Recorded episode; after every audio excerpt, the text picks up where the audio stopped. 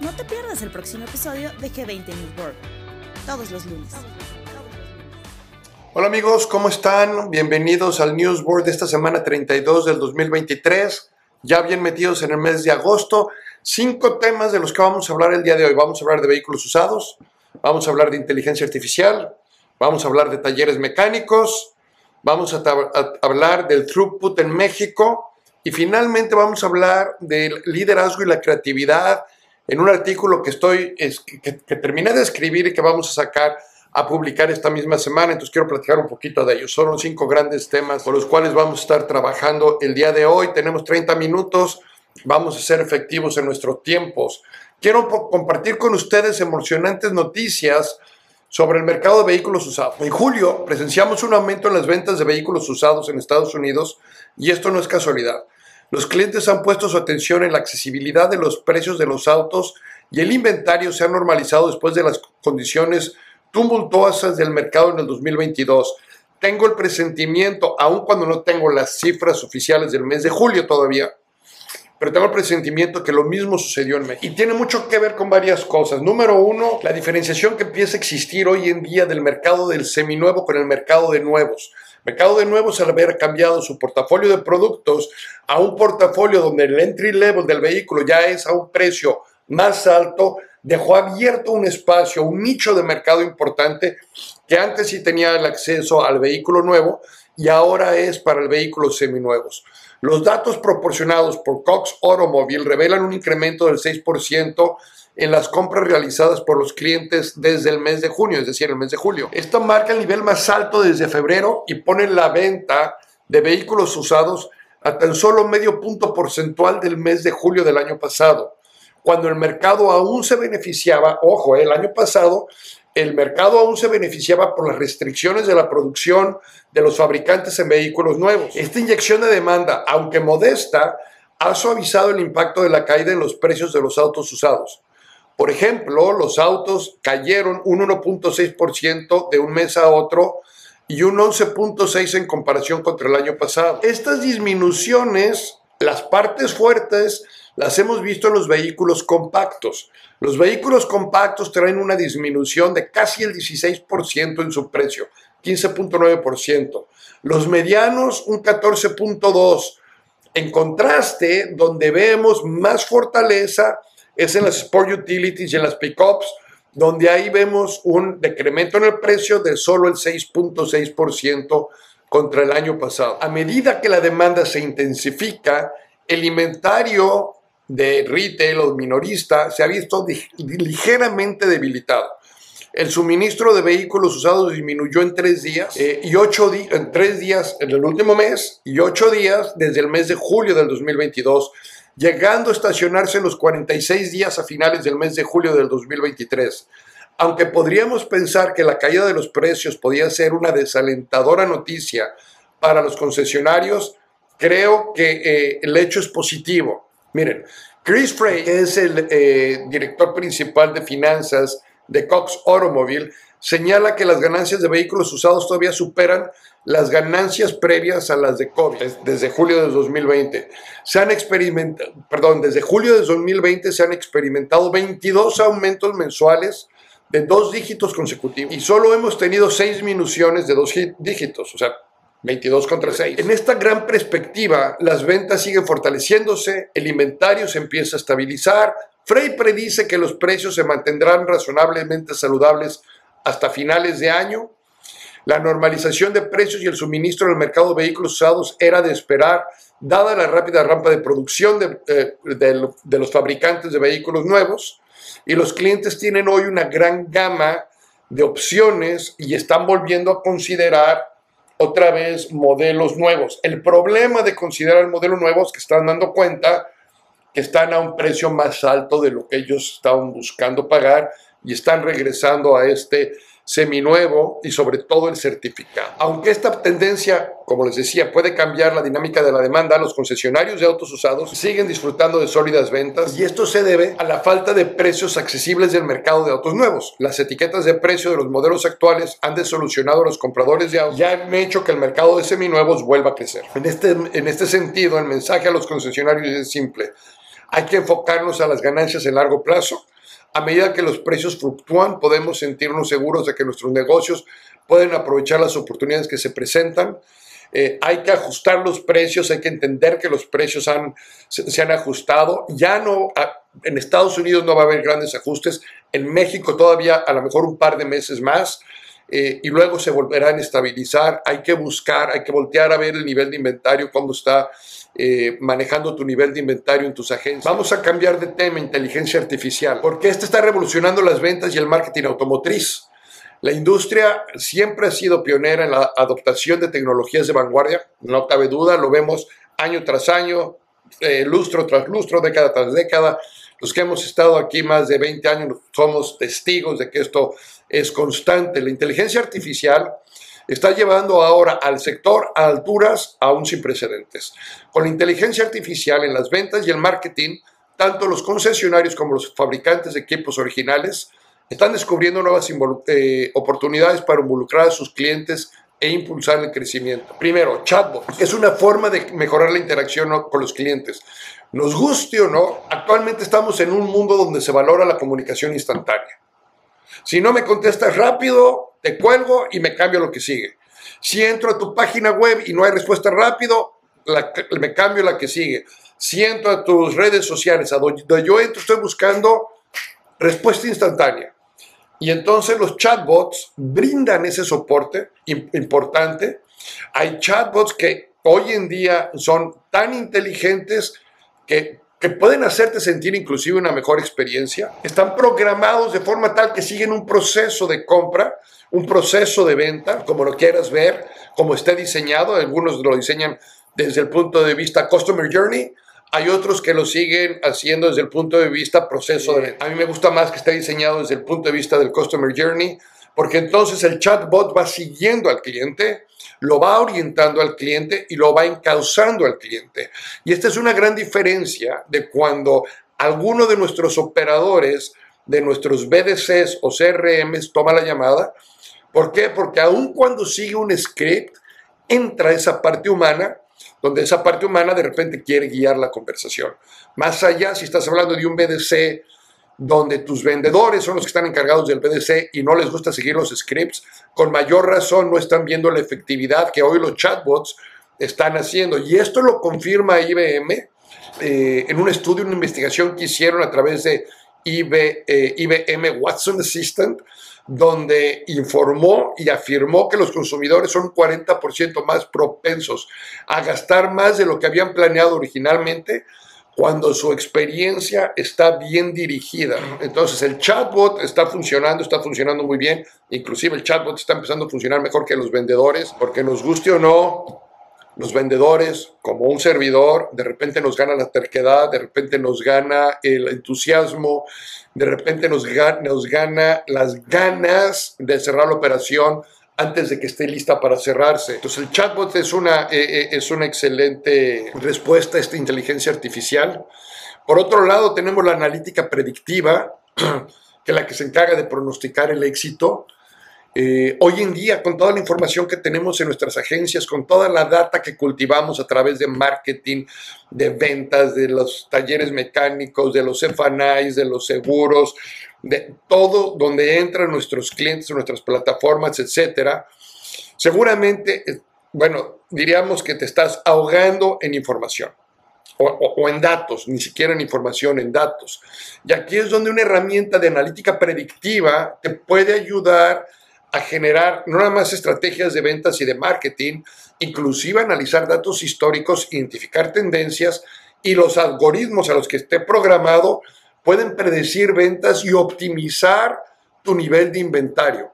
Prever qué clientes, en qué áreas empieza a haber también cierta demanda por ciertos vehículos y esto lo unimos, por ejemplo, a otras herramientas como los Urban Science que existen nos puede ayudar todavía más. Y es momento de empezar a voltear a ver hacia allá, porque también volteamos a ver en las agencias y vemos que hay muchos costos que empiezan a subir en nuestro negocio, pero hay costos que pueden aligerar eh, el, eh, el, efecto a nivel rentable. Y este debe de ser uno de ellos.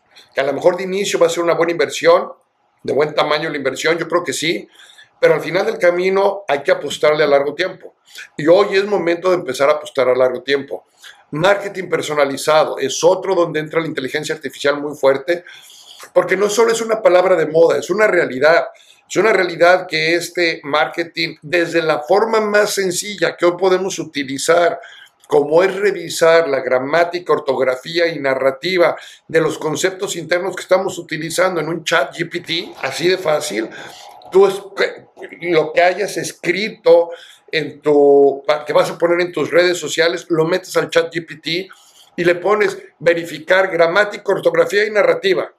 Dale un impacto positivo, dale un impacto motivacional y te va a dar las opciones. ¿Cuánto te costó? Cero. Hacer el resillón te costó cero. No tiene ningún costo. Hoy en día no debería haber pretexto para que tu gente de marketing no lo estuviera utilizando, desde mi perspectiva. Ahora, a partir de ahí, te puedes ir a otro tipo de, de herramientas que existen en el mercado para que puedas tú crecer en el uso de inteligencia artificial.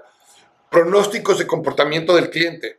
Este es otro lado donde la inteligencia artificial se está metiendo mucho. Comprendiendo a los compradores del mañana es comprender el comportamiento de los clientes en cualquier negocio.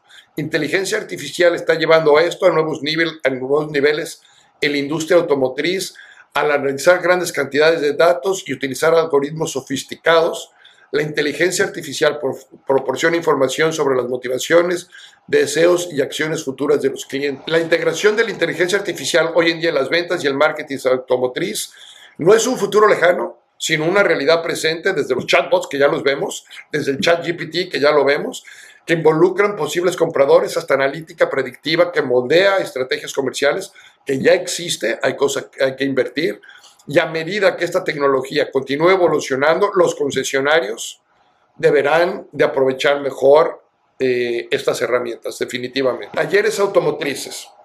El cambiante paisaje de esta industria automotriz. Hay un resplandor de oportunidad que brilla con fuerza en el horizonte y esto es un análisis según Standard Poor's Global Mobility. Los departamentos de servicio y el mercado, y, y el mercado de postventa podrían estar al borde de una era de crecimiento y florecimiento. La razón detrás de este pronóstico optimista, ¿cuál es? Una tendencia que se, que se está desarrollando con el paso del tiempo y apunta a una transformación positiva, es el envejecimiento de los automóviles en el mercado y la entrada de las nuevas tecnologías. Son dos líneas que van de forma paralela y que van a seguir funcionando y que va a hacer que nuestros departamentos de postventa tengan un eh, incremento importante. En la época en los que los autos parecen encarnar la juventud y la innovación, es fácil pasar por alto el hecho de que muchos vehículos ya están acumulando muchos años, muchos kilómetros, muchas villas, y sin embargo, esta realidad es precisamente la que está desencadenando una serie de eventos que podrían redefinir el panorama de los servicios automotrices. La edad promedio de los vehículos ligeros en Estados Unidos alcanzó un sorprendente récord de 12.5 años. El punto dulce que, existía aquí en el mercado era una antigüedad máxima de 11 años. Ya estamos en 12.5. Creció año y medio. ¿A qué se debe este crecimiento de año y medio? A que no hubo vehículos nuevos disponibles durante un tiempo, 2020, 2021, parte del 2022 sí lo sabía, pero no lo sabía lo suficiente. Inclusive 2023 está habiendo eh, ese, eh, ese problema con algunas marcas. Otras ya se están empezando a recuperar. Existen unidades nuevas Sí, pero no existen todos los modelos que se venden, esa es otra situación. Hablábamos de los seminuevos, lo que está pasando con los seminuevos. Entonces, este es algo que empata mucho con esto. En este escenario, los vehículos con 2 y 13 años de antigüedad están emergiendo como actores principales en la arena de reparaciones automotrices. Los vehículos de 8 a 11 años son vehículos que el cliente está buscando conservar en mejor calidad, en mejor estado. Incluso hemos visto través de este estudio que el tiempo de los vehículos en los talleres de las agencias ha mejorado. Hemos visto también a través de, las, de, lo que es eh, a la hora de las ideas, best practices en los grupos 20, en los G20, hemos visto cómo el incremento de, o retención de vehículos seminuevos a nuestro taller también ha incrementado. Entonces, por un lado estamos viendo un trabajo fuerte con esta antigüedad de unidad. En términos prácticos, una mayor demanda de servicios de reparación y mantenimiento, en medida que los vehículos más antiguos recorren más villas de las que se anticipaban originalmente, se presentan nuevas necesidades que deben de ser atendidas con eficacia y profesionalismo. Este cambio en el panorama se alinea con el aumento del suministro de vehículos nuevos después de un periodo de más de dos años de, más de dos años de inventario disminuido. Esta combinación de factores podría impulsar aún más la expansión de la flota de vehículos usados, lo que significa que los talleres de servicio estarían más ocupados que nunca. Evidentemente, este estudio de Standard Poor's toma en consideración todos los talleres mecánicos, ya sea de agencias o no agencias. Hay que identificar qué es lo que podemos trabajar con nosotros. Ahora, estos nuevos vehículos que traen nuevas tecnologías, desde sistemas de entretenimiento, comunicaciones y asistencia al conductor, como el crucero adaptativo, advertencia de salida a carril, evitación de colisiones, todos estos sistemas que son una, una, maravilla en la ingeniería actual, pues representa también desafíos y retos para nuestros técnicos y mecánicos. Vamos a tener dos líneas que estar trabajando en los talleres. La línea de los vehículos tradicionales de combustión interna y luego la línea de tecnología nueva, no necesariamente eléctricos, pero la línea de la tecnología nueva que va a tener una área importante. Entonces, eh, en resumen, el mundo automotriz está en medio de una transformación enriquecedora. A medida que los vehículos envejecen y los servicios de reparación y mantenimiento se vuelven más cruciales que nunca, se abre un abanico de oportunidades para técnicos, los negocios de postventa y los propietarios de vehículos por igual. Este cambio no solo es un recordatorio de la durabilidad y el potencial de los vehículos a lo largo del tiempo, sino también un testimonio de la capacidad de la industria automotriz para adaptarse y prosperar en un entorno de constante evolución. Y ahorita vamos a ver esta constante evolución cuando hable de mi artículo al final del, del, uh, del podcast. Antes, antes vamos a hablar un poquito del mercado en México. Y sabemos que saben, hay muchas noticias en México en relación a la industria automotriz. La información que vamos a hablar aquí, que es propietaria, que es una información con la cual trabajamos nosotros, es a nivel de throughput, es decir, las ventas de unidades dividida entre el número de agencias y sucursales disponibles de cada una de las marcas.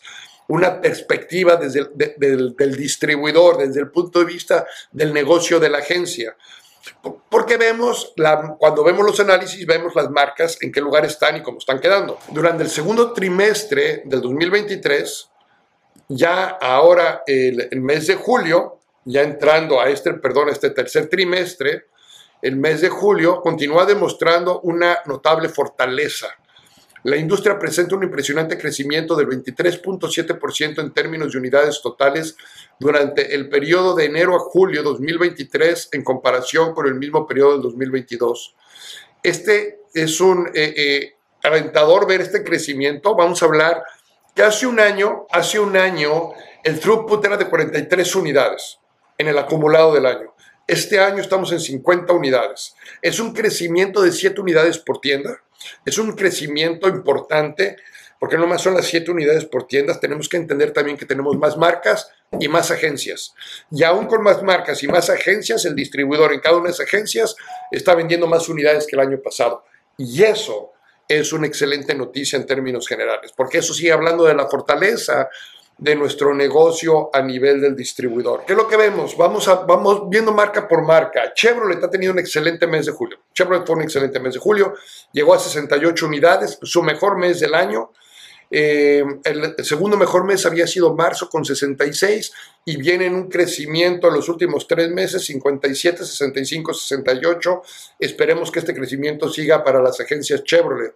Nissan Nissan había subido, ah, Nissan anda en un altibajo, 98 unidades en marzo, 65 en abril, 87 en mayo, creció a 91 en junio, se cae a 81 en julio. Siguen manteniéndose como la marca número uno, tanto a nivel volumen como a nivel throughput, pero sí vemos un ligero tropezón en el mes de julio para los distribuidores Nissan. Toyota, en recuperación total, ¿eh? Toyota ya entró en recuperación total eh, había estado en esos niveles de los 73 unidades, vino mayo, creció 84, vino julio, creció 93 y ahora julio le pega las 98 unidades por tienda, es una línea recta ascendente.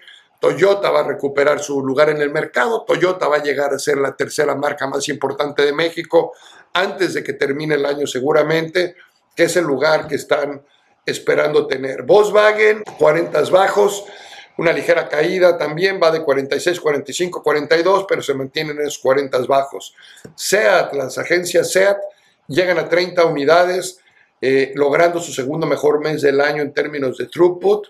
Kia, sus 80 bajos, muy, muy estable Kia, ah, tuvo un, buen mes en marzo y luego se volvió a estabilizar en esos 80 bajos.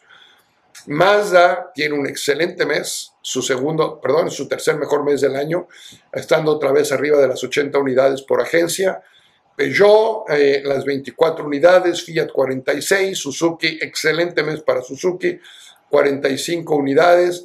MG manteniéndose en esos 50 medios, 55 unidades, lleva tres, lleva, tuvo su crecimiento en el mes de mayo a 67 unidades, luego junio 55, julio 55 otra vez. Eh, Honda 56 unidades, Ford 38 unidades, Honda 25, Renault 42, Mitsubishi 32 unidades, Jack 29, Chirei 47. Chirei le quitaron Omoda y Chirei se cayó a estar abajo de las 50 unidades por tienda. Para el tipo de, inversión que hicieron estas agencias, o necesitan más producto, o necesitan más modelos, o necesita hacer algo Chirei, porque les está seguramente pasando factura a algunos, caer a una ubicación. Que por otro lado vemos a la Marco Moda, ahorita vamos a ver la Marco Moda, la Marco Moda le está yendo muy bien. Eh, la marca eh, moda en las marcas de lujo, eh, Omoda vendió en el mes de, aquí está, 31 unidades. Entonces, si volteamos a ver lo que le está pegando a Chirey, esas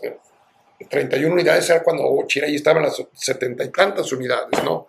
Chirey y Omoda combinados. Entonces, sí es un cambio importante lo que le pegó eh, a los distribuidores que eran Chirello Moda, que les hayan quitado moda. Pero bueno, parte, parte del negocio. A nivel, a nivel general, eh, al cierre de julio, Nissan se ocupa el primer lugar con 133 mil unidades, Chevrolet segundo con 92.591 unidades, Volkswagen tercero con 60.230 y Toyota ya en cuarto lugar con 57.358 unidades menos de 3.000 unidades de diferencia entre Volkswagen y Toyota, alrededor de 2.900 unidades. Pero si volteamos a ver lo que sucedió en este mes de julio, donde Toyota le sacó 1.300 unidades de diferencia a Volkswagen, estamos hablando que son tres meses más o menos para que Toyota ocupe ese tercer lugar que hoy lo tiene Volkswagen. A nivel de throughput, primer lugar empate técnico entre Nissan y Toyota con 83 unidades. Kia con 82 unidades, le sigue pegadito, Mazda 77 unidades y luego Chevrolet con 60 unidades. En las marcas premium, en las marcas premium vemos algo similar. El throughput que tenían en el 2022 era de 13 unidades, el throughput del 2023 15, 15 unidades en el acumulado, un mes de julio bueno porque llegaron a estar en 16 unidades.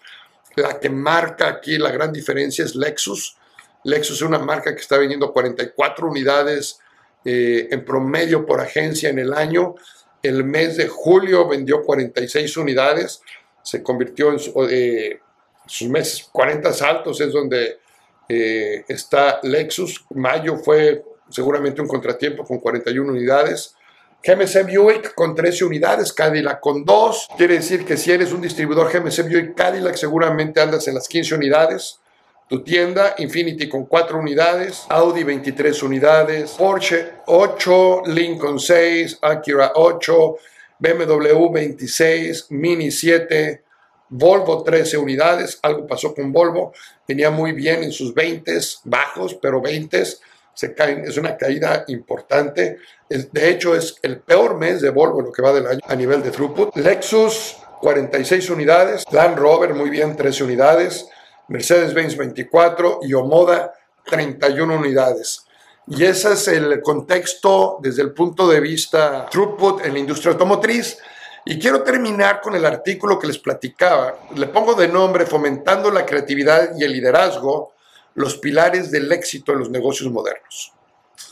El dinámico paisaje empresarial de la actualidad, caracterizado por su rápida evolución y el imperativo de la innovación, la conjunción entre creatividad y liderazgo han emergido como un fundamento esencial para, para alcanzar el éxito. En la búsqueda por mantenerse a la vanguardia, las organizaciones deben de apalancar el poder de estos dos pilares, interconectados para navegar a través de desafíos, estimular el crecimiento y fomentar la excelencia en todos sus aspectos. La creatividad es el latido del progreso. Es la fuerza motriz que impulsa a las organizaciones a romper con las convenciones y explorar nuevos horizontes. Un líder creativo es aquel que se atreve a desafiar el status quo, fomentando un ambiente que nutre el pensamiento original y dé la bienvenida a perspectivas diversas. Al abrazar una cultura de innovación, los líderes empoderan a sus equipos para trascender limitaciones y descubrir soluciones que antes eran inimaginables. Los líderes creativos comprenden que un enfoque único ya no es viable. En un mundo de cambios constantes, alientan a sus equipos a experimentar, tomar riesgos calculados y aprender de los fracasos. Lo vemos en las reuniones de, eh, líderes creativos, de líderes con esa chispa de, de, poder encontrar soluciones empiezan, estuve hace poco en una reunión en el norte del país y empiezan sus reuniones pidiendo a sus gerentes qué aprendieron y qué no les funcionó en su estrategia del mes. Más allá de qué logramos, más allá de quién cumplió objetivos, ¿qué aprendimos? ¿Qué no nos funcionó? ¿Qué tenemos que hacer distinto? Son reuniones donde vamos realmente, en vez de criticar, en vez de criticar, vamos a aprender. Y esto lo estamos viendo cada vez más. Esta creatividad en el liderazgo es muy importante. En las corrientes cambiantes del mundo empresarial actual, la creatividad emerge como el faro que guía a las organizaciones hacia nuevas fronteras. A través del prisma de la teoría del liderazgo transformacional, se revela cómo la creatividad no solo es un rasgo deseable, sino un imperativo en el, liderazgo moderno. Esta teoría postula que los líderes efectivos no solo se centran en lograr objetivos y mantener la rutina, sino que también buscan inspirar e, y estimular a sus equipos hacia un desempeño excepcional. Esto implica forzosamente que midamos el desempeño. Esto implica que conozcamos a nuestra gente. Para, no estamos hablando de motivar, estamos hablando de inspirar. Y tú inspiras cuando conoces. Entonces, eh, es bien importante lo que están haciendo nuestros líderes hoy en día, porque los líderes trascienden los límites convencionales y promueven la innovación al fomentar creatividad en todas las etapas del proceso. Una vez más, esto implica que nuestros líderes conocen nuestros procesos. Algo que tú creerías que funciona en tu negocio y que te invito a que desafíes. Así de fácil, te invito a que sientes a tus gerentes y les pidas que describan sus procesos, cuáles son sus tres procesos esenciales que tienen. Los tres esenciales de cada departamento. Cada uno de ellos debe tener por lo menos tres procesos esenciales el de venta, el de facturación, el de cobros, etc. No sé, tú sabrás cuáles son tus tres procesos esenciales. A ver si los conocen, cuáles son paso por paso. Si no sabemos cuáles son los pasos para lograr lo que tú estás buscando en tu estrategia, es prácticamente imposible fomentar la creatividad de la misma. Y esta creatividad se convierte en un engranaje vital en el motor del liderazgo, porque estos líderes animan a sus equipos a pensar audazmente y a considerar múltiples perspectivas para abordar los desafíos que se les están enfrentando y tomar decisiones. Por otro lado, tenemos que tener un liderazgo que inspire. Es decir, el liderazgo debe de guiar el viaje. Es la brújula que guía el viaje en la organización y complementa la creatividad. Un líder exitoso traduce estas ideas innovadoras en estrategias accionables, trazando un curso hacia una visión compartida. Tales líderes poseen una combinación única de visión, empatía y pensamiento estratégico, lo que permite conectarse con sus equipos a un nivel más profundo. El liderazgo efectivo es un tapiz tejido con hilos de motivación, cambio y conexión humana. Estos son tus tres elementos, estos son los tres hilos con los que está tejiendo tu líder todos los días. Motivación, cambio y conexión humana. La teoría de la motivación intrínseca, el cambio organizacional, enriquece la comprensión de cómo los líderes pueden inspirar y guiar a sus equipos hacia la excelencia. La teoría de la motivación intrínseca sugiere que las personas son impulsadas por su deseo interno de crecimiento, logro y autodeterminación. Bien importante.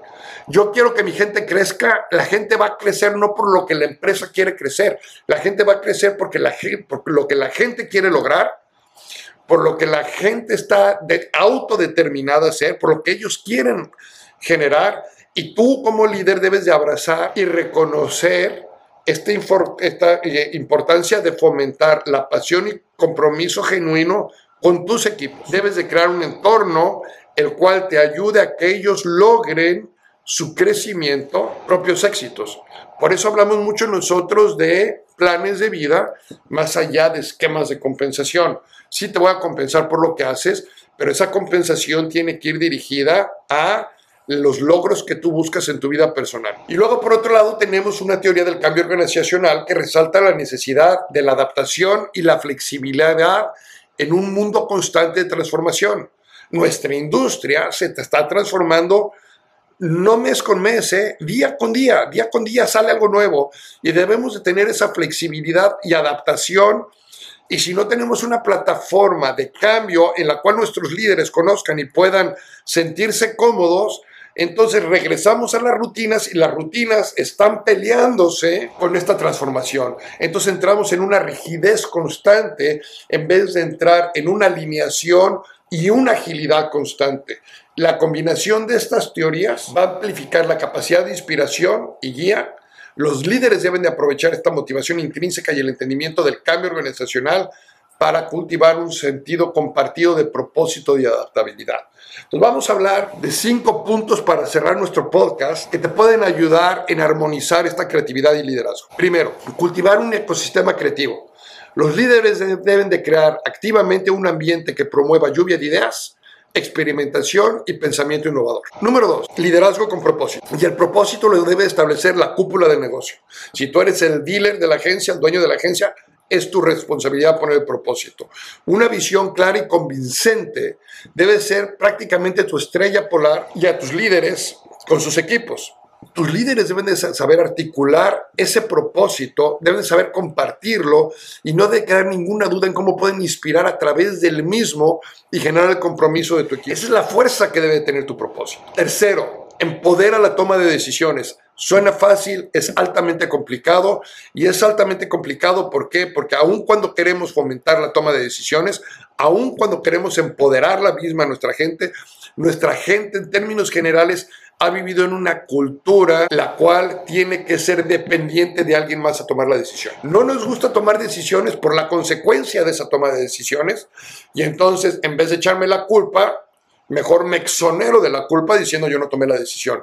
Y eso hace que también nos volvamos lentos en vez de ser flexibles y rápidos. Empodera a tus empleados en todos los niveles para tomar decisiones. Dales el framework donde pueden tomar decisiones. Abraza la adaptabilidad. Tanto la creatividad como el liderazgo prosperan en entornos adaptables. Los líderes deben de ser ágiles y listos para cambiar las estrategias en función de todas las circunstancias cambiantes. Celebra la diversidad. Los equipos diversos aportan una rica variedad de perspectivas, lo que alimenta la misma creatividad. Para cerrar, conclusión. La creatividad y el liderazgo son la piedra angular del éxito en el complejo mundo empresarial actual. El fomentar un ambiente donde la innovación no solo sea bienvenida, sino también abrazada, los líderes pueden dirigir a sus organizaciones hasta territorios inexplorados mientras inspiran a sus equipos a lograr hazañas notables. Espero que este podcast les haya gustado, haya cumplido con varios elementos, tanto de conocimiento de la industria como de liderazgo, cambio y administración, que es lo que estamos logrando eh, o buscando hacer con este podcast. Si tienen algún comentario, alguna sugerencia, algo de lo que quieran que platiquemos, por favor no duden en mandarnos un mensaje. Les agradezco mucho y hasta la próxima. No te pierdas el próximo episodio de G20 News Board, todos los lunes.